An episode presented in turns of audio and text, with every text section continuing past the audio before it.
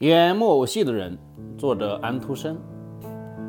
有一个演木偶戏的老人说，他有一种天生的愉快心情，而且这种心情还被一个公益学校的学生洗涤过一次。这次实验的结果使他成为一个完全幸福的人。下面就是他讲的全部经过。事情发生在斯拉格尔斯。我正在一个邮局的院子里演木偶戏，这时有一个学生模样的人走了进来。他坐下来，在适在适当的时候发笑，在适当的时候鼓掌，看得出他是真正看得懂戏的人。他是一个很不平常的看客。等这场戏演完了，这位学生就请我到他的房间去喝一杯酒。他谈论起我的戏，我谈论起他的科学，彼此谈得非常愉快。他突然问道：“你是幸福的吗？”“是。”我说，“我和我的戏班子无论走到哪个城市里去都受到欢迎。当然，我也有一个愿望，我希望能成为一个真正的戏班子的领导，一个真正的导演。我希望你的木偶。”都有生命，是吗？他问。你真的相信你一旦成为他们的导演就会变得绝对幸福？他不相信我会因此而快乐，但是我却相信这一点。他把我的木偶都装进了一个木匣子，把这木匣子绑在了我的背上，然后让我钻进了一个螺旋形的装置里去。不一会儿。木偶们从匣子里跳了出来，他们全都有精气附体了。现在，所有的木偶都成了有名的艺术家，这是他自己讲的。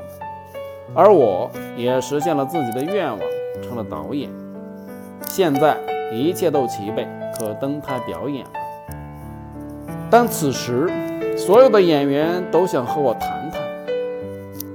女舞蹈家说。如果他不用一条腿立着表演，整个剧院就会关门。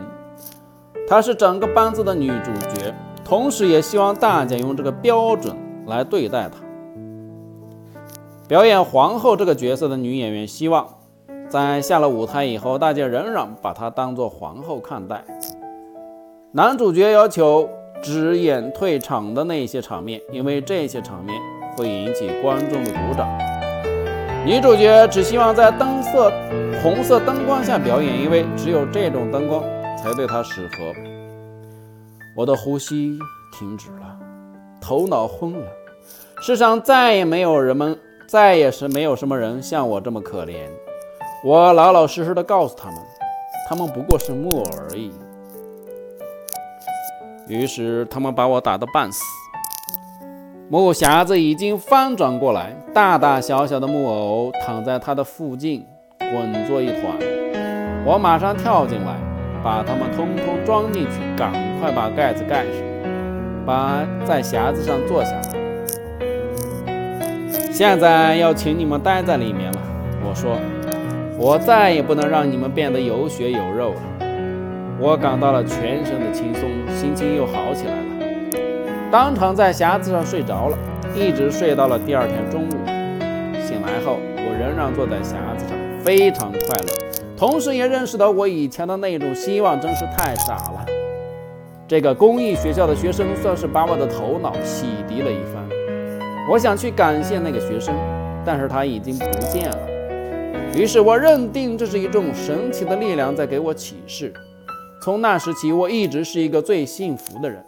我是一个幸福的导演，我的演员再也也不再发牢骚了，我的观众也很满意，因为他们尽情地欣赏我的演出。